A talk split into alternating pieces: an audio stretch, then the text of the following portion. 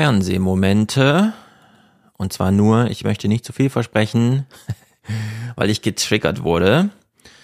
Also heute mal nur eine kurze Ausgabe. Am Freitag gab es ja erst 929er mit Wolfgang. Und in dem habe ich ja beispielsweise kurz darüber erzählt, dass ich schon mal GPT-4 gefragt habe, wie verhält sich das mit Familien und Unternehmen?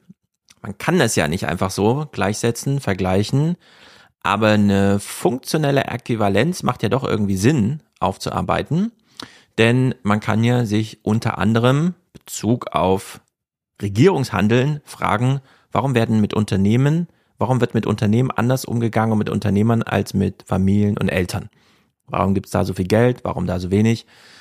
Am Ende hat doch beides, haben doch beide Organisationsformen, um mal ganz salopp das zu sagen, eine gewisse auch wirtschaftliche und politische Sinnhaftigkeit für unsere Gesellschaft.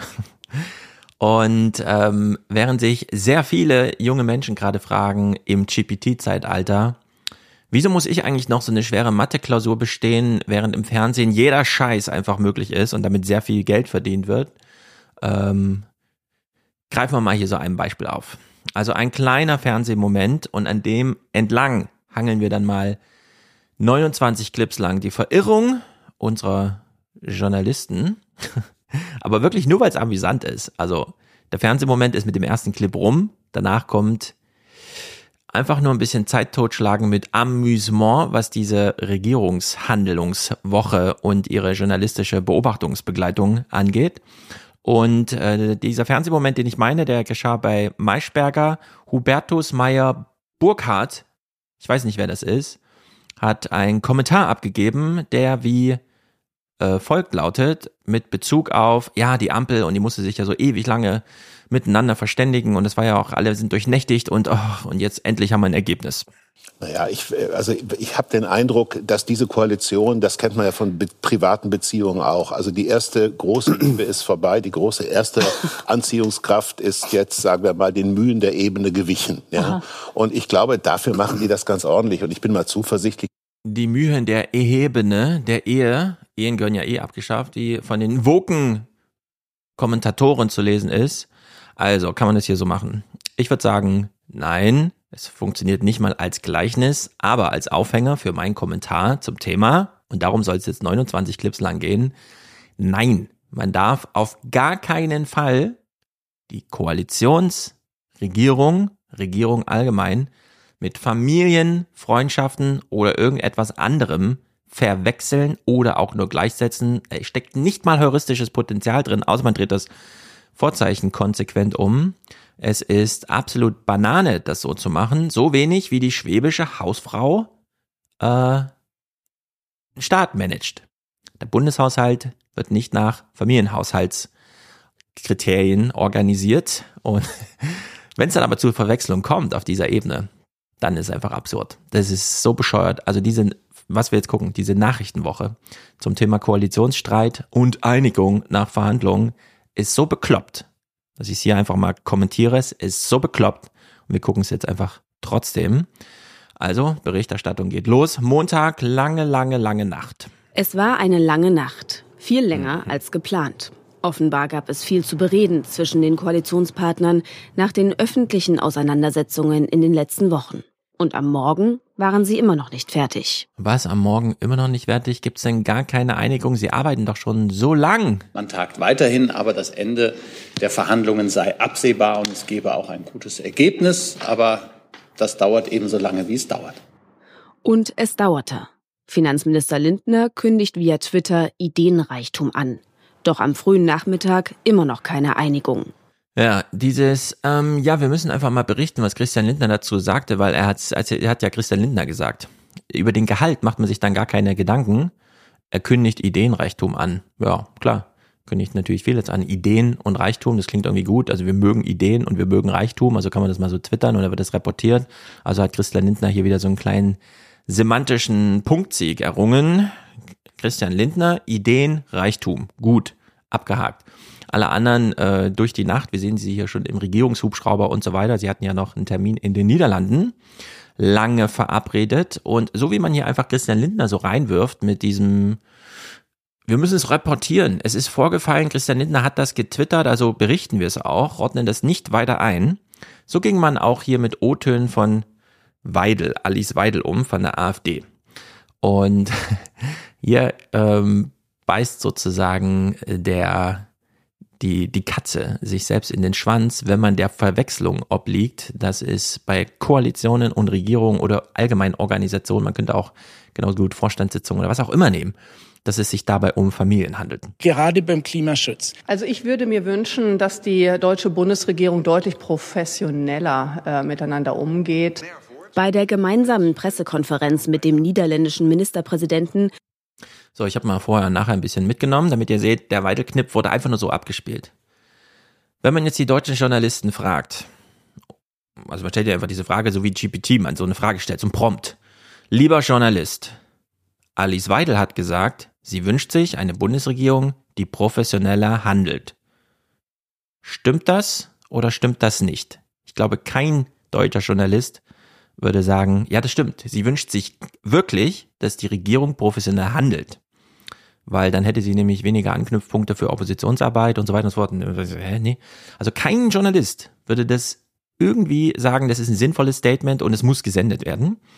Trotzdem findet es hier einfach so ohne weitere Einschätzung statt. Das ist bescheuert und wir merken uns das im Hinterkopf. Äh, wir haben kurz vorher noch den Jungen gesehen von der CSU. Wie macht denn es eigentlich gleich das Heute-Journal? Aber wir nähern uns dem langsam.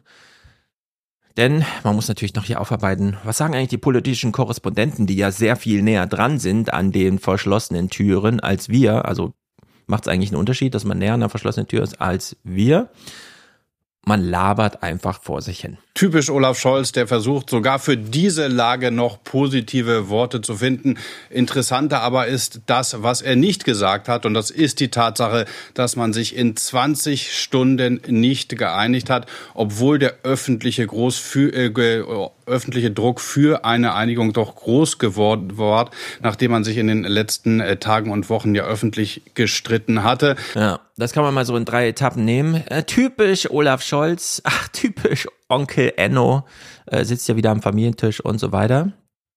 Mm, dann interessanter ist, was er nicht gesagt hat, also zwischen den Zeilen lesen, das macht man ja so in privaten Beziehungen besonders gerne. Und dann hier äh, sein Nachtrag. Öffentliche, groß für, äh, öffentliche Druck für eine Einigung doch groß geworden. Der öffentliche Druck, das ist so dieses typische, wenn es jetzt nicht politischer Korrespondentensprech wäre, sondern Tante, äh, wer auch immer am Familientisch, da wäre das, das weiß doch jeder. Der öffentliche Druck, ja, das weiß doch jeder. Es ist einfach da, damit muss man doch hantieren können. Also äh, hier könnte man durchaus GPT mal fragen, nimm dir mal diese Woche, wie sie reportiert wurde und schreib sie um auf ein Drehbuch einer Familie, für eine Familiensaga. Und dann hätte man äh, wahrscheinlich innerhalb von drei Sekunden äh, so ein sehr schönes Drehbuch, das man einfach so abfilmen kann. Es ist nicht viel IQ und äh, Transitionsleistung vonnöten, um das zu übersetzen, glaube ich. Man bekäme das einfach so hin. Korrespondenten sind dafür da, einfach noch ein bisschen mehr darüber zu reden, was so Sache ist im politischen Berlin was hier einfach bedeutet, ja, wie viel hat denn Olaf Scholz jetzt geschlafen? Aber am Ende rief dann Rotterdam. Äh, von dort wird man übrigens in diesen Minuten gemeinsam die Rückreise antreten. Ob die Situation dem Kanzler dann, der in der vergangenen Woche, äh, Nacht ja schon nicht geschlafen hat, eine weitere schlaflose Nacht bereiten wird, das wissen wir nicht. Was wir aber wissen ist, was wir aber wissen ist, jetzt mal IQ hinzugeschaltet, wir haben ja Arbeitsteilung. Man kann ja durchaus sich vorstellen, dass ein Kanzler der nicht mal Parteichef ist, einfach so seinen Regierungsgeschäften nachgeht und sei es nur so ein Spaßbesuch bei der niederländischen Regierung, der halt so anberaumt war, man will ihn nicht absagen, man muss sich auch immer mal treffen, man ist ja ein Nachbarland. Aber es kann ja währenddessen jemand anders, es ist, also im Kanzleramt, die bauen ja, die wollen ja nicht ohne Quatsch für 800 Millionen Erweiterungsbau. Da arbeiten ja Leute, die durchaus auch Regierungsgeschäfte machen. Das muss ja nicht alles der Kanzler selbst machen, oder? Selbst diese Einsicht, dass es ja eine Arbeitsteilung gibt, wird ja nochmal ins Familiensaga-Drama-Niveau verkehrt. Die Situation ist so ernst, dass sein Kanzleramtsminister Wolfgang Schmidt nicht wie geplant mitreisen konnte. Er musste in Berlin bleiben, um hinter den Kulissen weiter zu verhandeln. Es musste jemand in Berlin bleiben, als der Kanzler zum Besuch in die Niederlande aufgebrochen ist. Das ist wirklich wahnsinnig äh, aufschlussreich, uns diese Information zu geben, dass im Kanzleramt noch Leute gearbeitet haben, während der Kanzler gar nicht da war. Ich dachte mal, die machen alle so einen kleinen Eintagesurlaub. Ah, Chef ist nicht da. Komm, wir machen hier blau. Nein, findet alles nicht statt. Wie ernst ist denn die Lage? Die Lage ist jetzt extrem ernst. Wow. Gelingt morgen keine Einigung, dann befindet sich diese Koalition in einer veritablen Koalitionskrise. Ja, würde man normale Menschen fragen, was ist, wenn die sich morgen nicht einigen, würden normale Menschen sagen, ja, dann vielleicht übermorgen? Nein, stattdessen ist dann eine Koalitionskrise, aber nicht irgendeine, sondern eine, da müsste man jetzt wirklich nochmal GPT fragen, ich weiß auch nicht genau, was veritabel heißt. Äh, man kennt das immer nur so als Anhängselwort für veritable Krisen. Also äh, ja gut, gibt es halt eine veritable Koalitionskrise, Regierungskrise. Ähm, aber wie gesagt, was unterscheidet das von, na, dann brauchen sie halt einen Tag länger. Die EU braucht ja auch eine Woche länger für ihr Verbrennerverbot, weil irgendwas geschah und das wird ja auch einfach eingepreist und mitgemacht. Das ist dann eigentlich irgendwie so Realität, wie sie ist. Die müsste man dann wieder kritisch hinterfragen. Stattdessen, nee, hier gibt's keine zeitlichen Verzögerungen, die werden nicht geduldet. Sobald eine Timeline gerissen ist, ist Koalitionskrise. Und zwar, fragt man sich ja, wo kommt der Druck her? Weil Journalisten das vorher so festgelegt haben. Es ist ja nicht so, dass die Regierung irgendwie sagte, wir entscheiden am Mittwoch. Und wenn es das am Donnerstag ist, ja, dann ist Koalitionskrise. Und zwar veritabel. Im Heute-Journal ganz ähnliches Spiel. Sollte der Plan gewesen sein, dem Publikum zu zeigen, wie gut man miteinander klarkommt, ist der allerdings nicht aufgegangen. War das der Plan? War das der Plan der Regierung, uns zu zeigen, wie gut man miteinander auskommt oder politische Entscheidungen zu treffen? Sollte der Plan gewesen sein, dem Publikum zu zeigen, wie gut man miteinander klarkommt, ist der allerdings nicht aufgegangen. Wer nach fast 20 Stunden nur Augenringe, aber keine Ergebnisse präsentieren kann, kommt ja offenkundig nicht so gut miteinander klar. Ja, es gehört so ein bisschen zur politischen Staatsräson, Berlin-Raison, immer wieder abzufeiern, dass es die Bundespressekonferenz gibt. Die Bundespressekonferenz selbst stellt dann immer wieder bei der Regierungspressekonferenz im äh, Vorfeld bei der Eröffnung da, das ist ja keine Regierungseinrichtung, das sind die Journalisten, die sich hier organisieren, die Regierung ist hier nur zu Gast und so weiter und so fort. Man hat ein ganz tolles Gremium, das es nirgendwo sonst auf der Welt gibt und so nutzt man es auch. Als ich den Kanzler vorhin traf, hatte ich nicht den Eindruck, dass er besonders viel geschlafen hätte heute Nacht. Werden die Ministerinnen überhaupt äh, sprechfähig sein, wenn sie gerade 24 Stunden durchgearbeitet haben? Ja, man fragt nochmal nach, ob denn genug geschlafen wird in der Regierung und ob alle sprechfähig sind, obwohl man viel gearbeitet hat. Also viele arbeiten viel und die Frage ist halt, ja, warum kann man nicht trotzdem nachts mal schlafen gehen und dann, am nächsten Tag weiterarbeiten? Wo kommt der öffentliche Druck her? Also das ist alles ziemlich Banane. Das Heute-Journal macht denselben äh, Weidel-Blödsinn, wie wir es eben schon gesehen haben in den Tagesthemen. Hier allerdings noch ein bisschen länger und jetzt kann man schon im Vorfeld fragen, während wir diesen Clip hören, kann man das Weidel einfach so durchgehen lassen? Oder wenn Journalisten auch nur eine Sekunde über das, was Weidel hier sagt, reden müssten, würden sie da nicht ähm, sozusagen gleich ins, ähm, ich will jetzt nicht zu negativ fabulieren oder wie auch immer, aber wir kennen ja alle diese Maischberger Runden, wo man dann zusammensitzt und ewig lang nochmal ganz klug über die Sachen, die man da beobachtet und so weiter. Man hätte es immer anders eingeordnet als und wäre vielleicht auch immer zu dem Schluss gekommen, nee, das darf man eigentlich, eigentlich darf man das gar nicht einfach so senden. Aber so wie die Tagesthemen es vorgemacht haben, passiert es auch im Heute-Journal. Energieeffizienzgesetz wird blockiert. Und wieder mit äh, dem Jungen im Vorfeld von der CSU. Also es ist genau das gleiche, sind genau die gleichen Skripte, die hier ablaufen, Tagesthemen und Heute-Journal. Energieeffizienzgesetz wird blockiert. Das ist natürlich ein Armutszeugnis für diese Regierung, die sich ja nicht erst seit heute ähm, zerlegt, sondern das läuft ja schon mehrere Monate, dass dort in der Ampelregierung keine Einigkeit erzeugt werden kann. Zum Zustand der Ampel gehört aber auch, dass ja, läuft schon einige Monate, Frau Weitel, aber ist das gut oder schlecht? Für Sie findet sie das wirklich so betrüblich, wie sie darstellt? Und in welchem Zustand ist eigentlich die AfD? Es gibt einzelne Bundesländer, da kann man sich nicht mal darauf einigen, welche Fraktion jetzt eigentlich die AfD-Fraktion ist. Wo zwei verschiedene Fraktionen reklamieren für sich, die AfD zu sein. Äh, aber gut, man kann so natürlich immer sich nochmal einen O-Ton über die Streitigkeiten der Regierung abholen, insbesondere wenn das das eigene Narrativ bedient, nämlich dass es total wichtig ist, Einigkeit muss hergestellt werden. Man darf sich nicht streiten. Wir sind eine Familie. Das Blut schweißt uns zusammen. Und damit übersieht man dann einfach, äh, nee, dass es hier einfach einen Arbeitszusammenhang gibt. Ich frage mich, wie die beim CDF arbeiten. So eine, äh, die wissen doch selber, wie verseucht ihre Konferenzen sind und so weiter, dass da jeder nur auf seinen kleinen Vorteil hofft, Allianzen geschmiedet werden und natürlich jedes Mal Konflikte im Hintergrund mitlaufen. Naja, findet alles nicht statt. Stattdessen holt man sich Therapie. Nein, man holt sich Beratung. Wir sind ja, wie gesagt, nicht in der Familie, wir sind ja in der Regierung, in der Politik. Also man holt sich den Politikwissenschaftler Karl Rudolf Korte, der nochmal über das Miteinander redet. Ein Ausweg wäre ja über eine Führungserzählung. Und er ist jetzt, wo ich immer drauf achte, wirklich sehr gut angezogen. Und er kommt auf die Frage, was könnte jetzt den Streit in Berlin beenden? Ein Ausweg wäre ja über eine Führungserzählung, beispielsweise die der uh. Kanzler intoniert, Auswege zu finden, um diese Dynamik des Miteinanders, auf die man sich ja am Anfang der Koalition verständigt hat, auch am Ende zu einigen. Ja, was in privaten Beziehungen, Familien und so weiter immer stattfindet, wenn es heikel wird, ist die eigene Geschichte. Man vergisst ungern, weil man braucht ja Munition. für Argumentation, für Streit. Und äh, so auch hier. Slomka will einfach nicht vergessen. Also es war ja schon recht heftig, was Habeck da so in den Raum gestellt hat, zu sagen, das ist durchgestochen worden. Kann ich den Clip nochmal im Original hören? So wie Original im Presseclub, 12 Uhr im, äh, in der ARD am Sonntag, so wie in der Phoenix-Runde. Kann ich diesen Clip nochmal im Original hören? Ich spiele viele Clips, aber diesen jetzt nicht nochmal. Aber wir haben ihn alle vor Ohren.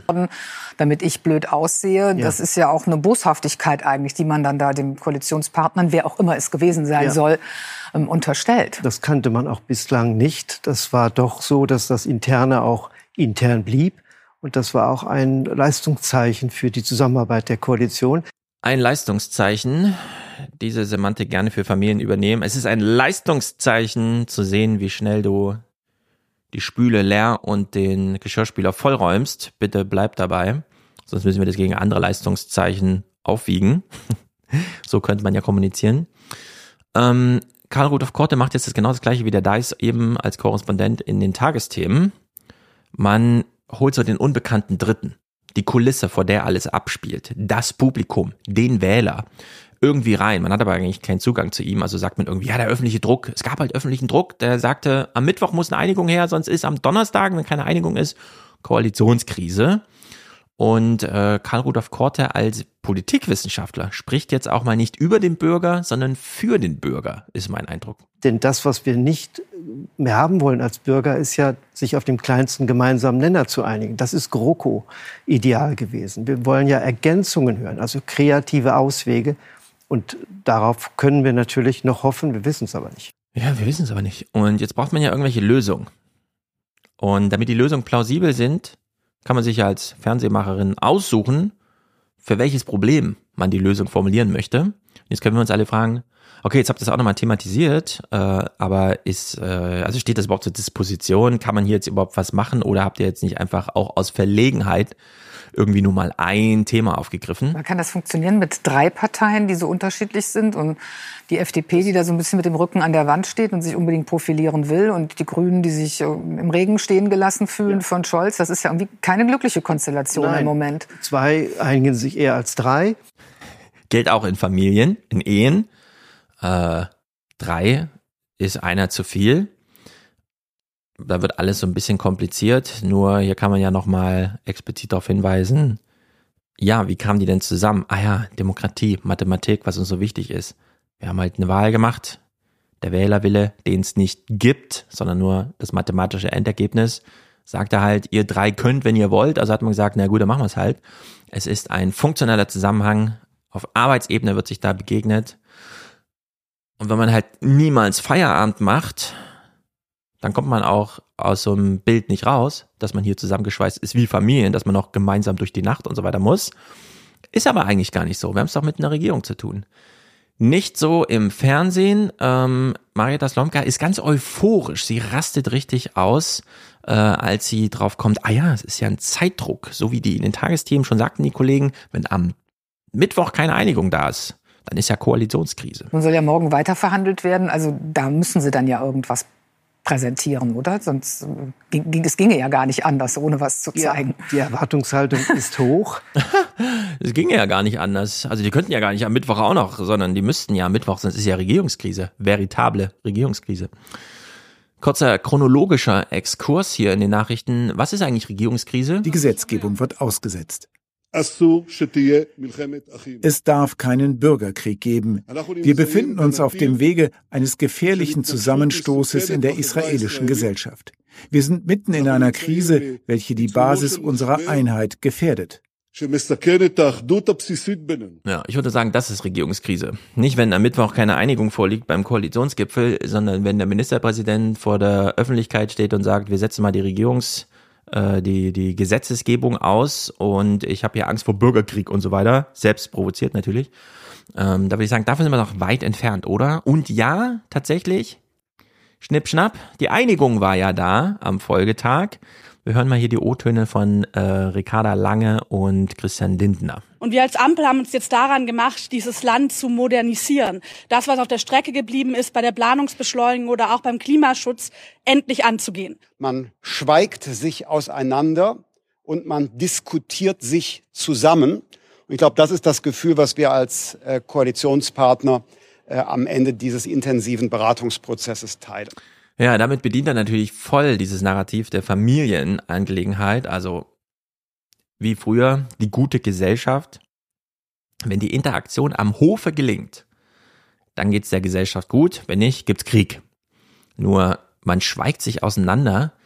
Die Grünen und die FDP haben sich nicht auseinandergeschwiegen. Selbst in der Spitze, Lindner und wie sie alle heißen bei den Grünen, äh, nehmen ja jeden Mittwoch an diesem Frühstück vor den ähm, Kabinettstreffen teil, dann am Kabinettstreffen und überhaupt. Und der ganze Arbeitsapparat arbeitet ja sowieso miteinander. Also hier wird, hier wird einfach gelogen. Christian Lindner ist zwar nur ein Stimmungsbild und so weiter, aber äh, das ist doch eine Lüge. Man hätte sich auseinandergeschwiegen. Nein, man hat sich auseinandergezofft. Man war halt inhaltlich nicht einer Meinung, möchte aber diese inhaltlichen Diskussionen verdecken, weil dann steht die FDP echt nicht gut da, wenn man hier über E-Fuel und das ganze Zeug da haben sie ja sich wirklich viele blaue Augen eingefangen und sind aus vier Landtagen oder sowas rausgeflogen. Äh, stattdessen wird ja einfach wieder dieses Stimmungsbild. Christian Lindner möchte jetzt, dass die Journalisten relativ wenig auf Inhalte achten, insbesondere nicht auf Inhalte, die nochmal rückgekoppelt werden mit äh, insbesondere ökologischer Realität, sondern er möchte einfach nur, dass sofort auf Beziehungsebene geschaut wird, wer von uns gilt denn jetzt als Gewinner weil Christian Lindner zum Gewinner erklären, das ist ja, scheint ja irgendwie so Standarddisziplin der deutschen Journalisten zu sein und es äh, ist ihm ja auch diesmal wieder gelungen. Die Grünen, die haben ja gar nichts auf die Reihe gekriegt und Lindner, der große Gewinner. Klingbeil äh, äußert sich auch. Wir sind ja hier die drei, zwei Parteichefs, also Lange und Lindner sind ja als Parteichefs da. Ist auch interessant, wurde gar nicht groß reflektiert, dass die Regierungskoalition sich trefft und am Ende aber die Parteien zusammensitzen und die Parteichefs dann entscheiden. Ich dachte, das ist eine Regierungssache, die hier abläuft, aber gut, wenn der Koalitionsgipfel jetzt schon eine ähm, Partei Interaktion ist, okay, kann man mal einfach so, das hätte der Karl Rudolf Korte mal ein bisschen betonen sollen. Naja, Klingbeil. Zu welchen Themen? Klar, Müdigkeit. Was sonst? Die Müdigkeit ist schon da, das kann ich nicht äh, verhehlen. Aber wissen Sie, das waren insgesamt jetzt zweieinhalb gute Tage. Das hat länger gedauert, als ich äh, gedacht hatte. Das ist mir insgesamt auch zu lang, aber das waren jetzt äh, zweieinhalb Tage, die das Land die nächsten Jahrzehnte verändern werden. Ja, die nächsten Jahrzehnte. Also ich glaube, die ganzen technischen Entwicklungen werden uns mehr verändern als die zögerliche Politik, die hier abläuft. Nun gut, Klingbeil macht jetzt selber mal eine interessante Unterscheidung zwischen Krisengipfel der Regierung, wo noch die Parteien im Hintergrund dann aushelfen, und Regierungshandeln. Auch der Bundeskanzler war heute noch mal bei zwei Terminen unterwegs. Also das war auch wichtig, dass das Regierungshandeln stattfindet. Ich dachte, der Koalitionsgipfel ist auch Regierungshandeln, ist auch ein großer Termin. Also eigentlich sind es doch drei Termine. Nun gut, was für Termine waren das? Also warum konnte er plötzlich, also warum konnte Olaf Scholz plötzlich äh, den äh, beispielsweise die Pressekonferenz zum, zum Ergebnis äh, und so weiter schwänzen. Was war noch los in Berlin? Den Besuch des kenianischen Präsidenten konnte er nicht verschieben. Ein großes Gesamtwerk, das die Mühe gelohnt habe für die Modernisierung des Landes, kündigt er an, ohne Details zu nennen. Hier wird es sogar sehr, sehr, sehr gute Ergebnisse geben. Und Sie werden ein bisschen überrascht sein, was da so alles drin ist, weil Sie in den Erörterungen, worüber wir reden, an einigen Stellen völlig falsch liegen. wenn ich das auf die Gesamtheit der deutschen Medienlandschaft bezogen sah, das Topfschlagen hat nicht immer funktioniert. Äh, da war nichts unter dem Topf, wo sie drauf geklopft haben. So, und das muss man sich jetzt kurz vorstellen. Der kenianische Präsident ist da. Ist aber egal, ist hier nur Kulisse, um nochmal abzugreifen, einen Termin, bei dem man Olaf Scholz Fragen stellen kann. Die Fragen, die gestellt werden, haben dann gar nichts mit Kenia zu tun, sondern behandeln naja, den Krisengipfel so, dass Olaf Scholz hier noch Topfschlagenspiele, Witze machen kann und sozusagen auf einer, äh, also so, so einem spielerischen Zusammenhang ist mit den Journalisten, die ja alles gar nicht richtig und so weiter. Die Verschwiegenheit ist Trumpf. Nun ist so, wir sind ja am Anfang der Rentnerrepublik, der alten Republik. Wir hatten diese Woche auch das Fachkräfteeinwanderungsgesetz und Marcel Fratscher hat zum Beispiel nochmal diesen O-Ton gibt es und ich lege ihn mir parat für die kommenden Podcasts nochmal darauf hingewiesen, Nee, wir brauchen einfach nur junge Menschen. Die dürfen ruhig unausgebildet sein. Die Hauptsache, sie sind jung. Jetzt hat in dieser Woche, in der der Fratscher das als, ich schaue mir das mal genau an, mir ist ein bisschen egal, was medial abläuft, ich betone nur die wichtigen Themen, äh, das so gesagt, während äh, die Journalisten völlig übersehen, dass hier der kenianische Präsident, also der Präsident eines Landes mit 50 Millionen Menschen, die im Durchschnitt wie alt sind, könnt ihr kurz überlegen, wie alt sind wohl die Kenianer so im Schnitt? Richtig, 19,3 Jahre. Ja, das ist weniger als halb so alt wie die Deutschen. Mal gucken, ob wir 2027, 28, 29 immer noch so politischen Journalismus machen oder ob dann der demografische Wandel wie der Klimawandel hier angekommen ist. Aber mal sehen. Für heute kriegen halt Christian Lindner O-Töne. Der Ton sei ruppig gewesen, Kompromisse hart erkämpft worden. Aber wenn solche Ergebnisse herauskommen, dann könne er jeden Monat drei Tage in Klausur gehen, so FDP-Chef Lindner. Der Abend in Berlin, er ging dann ganz versöhnlich und feierlich zu Ende. Zapfenstreich für die frühere Verteidigungsministerin Christine Lamprecht.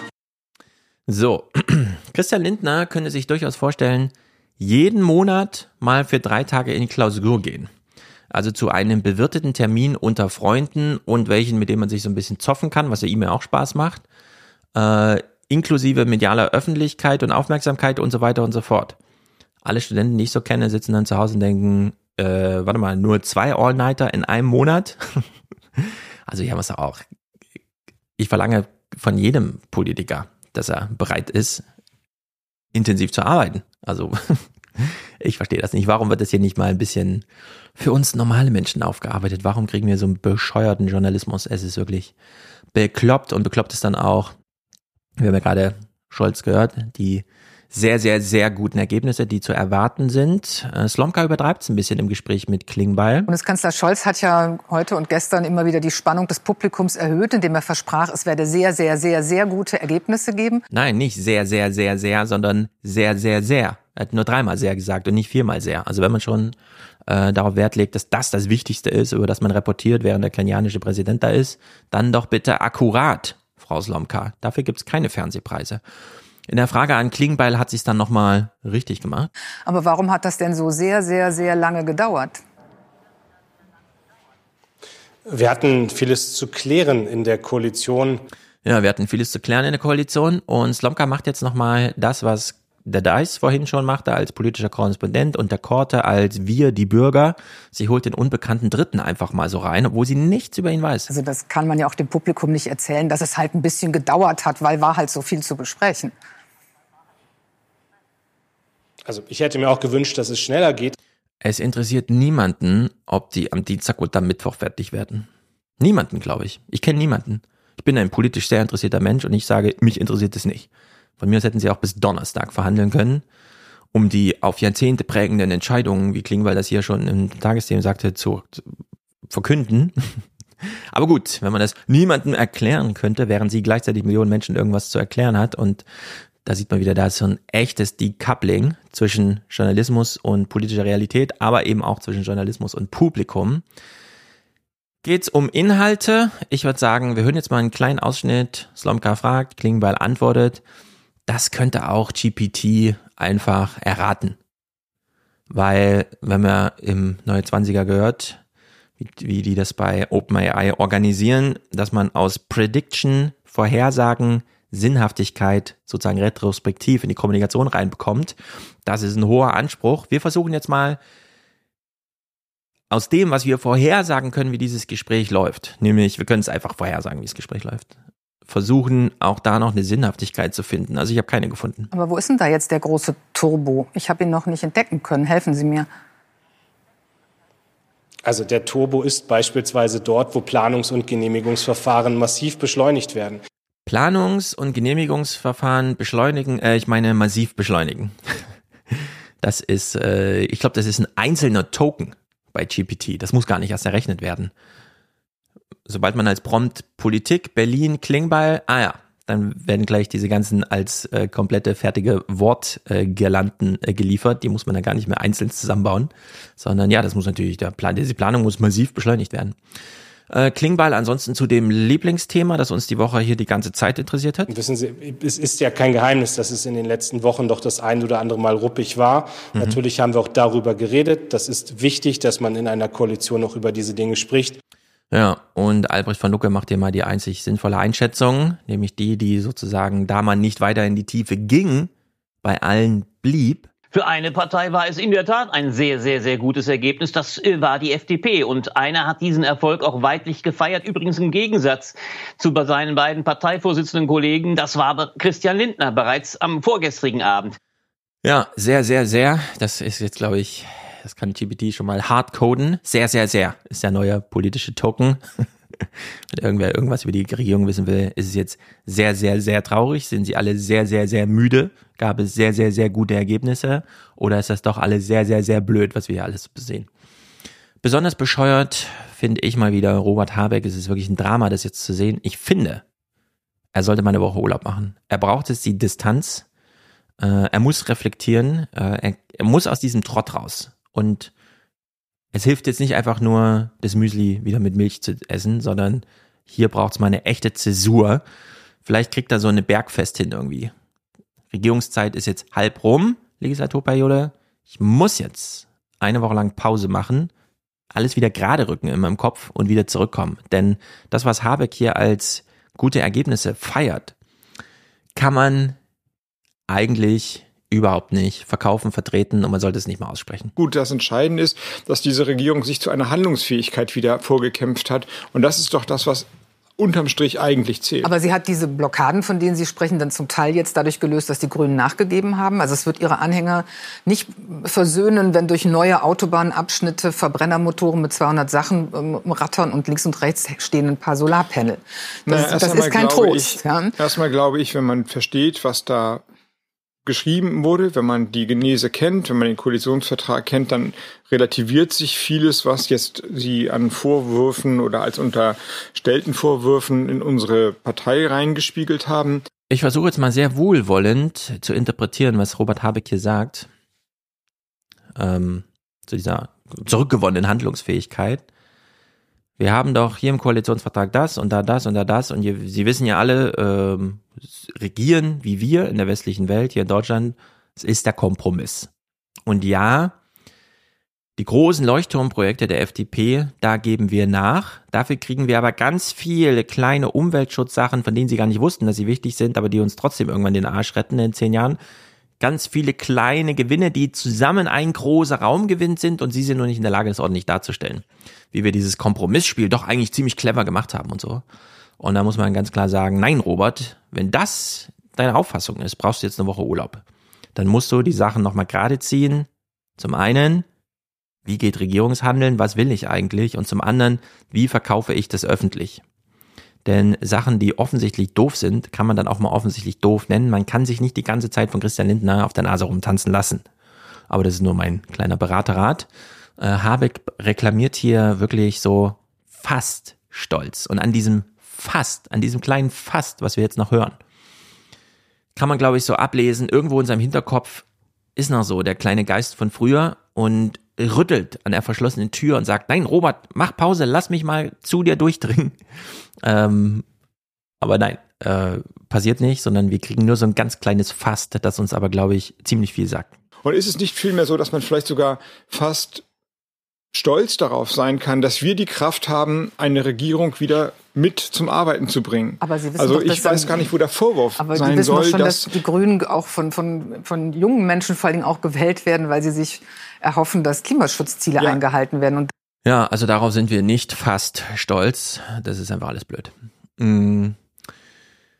Während ähm, dieser Koalitionsgipfel im Kanzleramt oder wo auch immer man sich in Berlin da traf, ablief und im Nachhinein rauskam, ja, bei diesen ganz wichtigen Sachen, Heizungsthema zum Beispiel, hat man dann doch wieder nur reingeschrieben, wir saßen hier zusammen, die Parteien unterschreiben, dass die Regierung beauftragt wird, jetzt das aber mal in handfeste Gesetze zu gießen. Da weiß man schon, okay, der Streit wurde wirklich nur verlagert. Haben wir ja ein ganz riesiges Thema, das einfach ausgeklammert wurde. Die Kindergrundsicherung war in diesem Koalitionsgipfel kein Thema, obwohl sie Christa Lindner vorher schon als Konflikt aufwarf.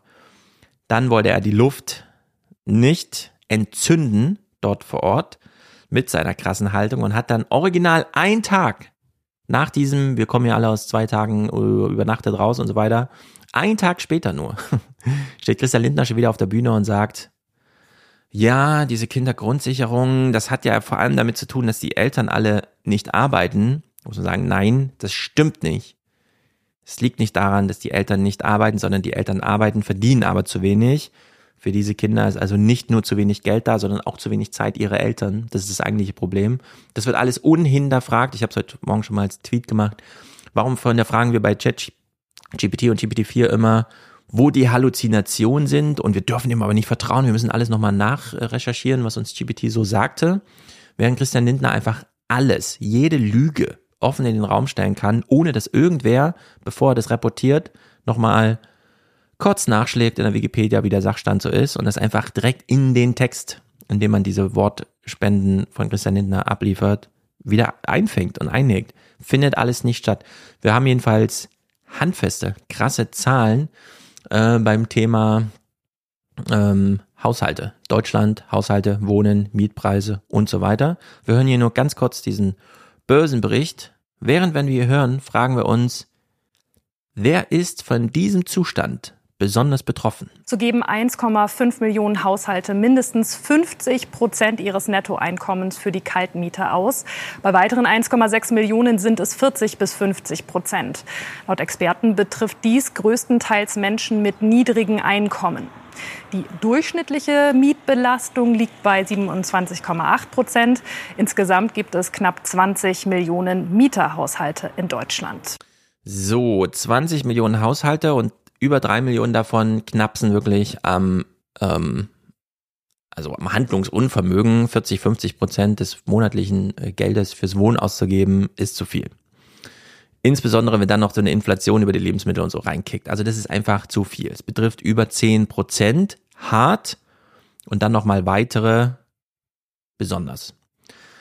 Jetzt kann man sich ja überlegen, hm, wenn aber im Durchschnitt die Mietbelastung nur 27 Prozent des monatlichen Einkommens ist, wer, wer sind denn diese 10 Prozent der Haushalte? Sind es die alten Leute, die vor 40 Jahren ihren Mietvertrag unterschrieben haben? Sicherlich nicht.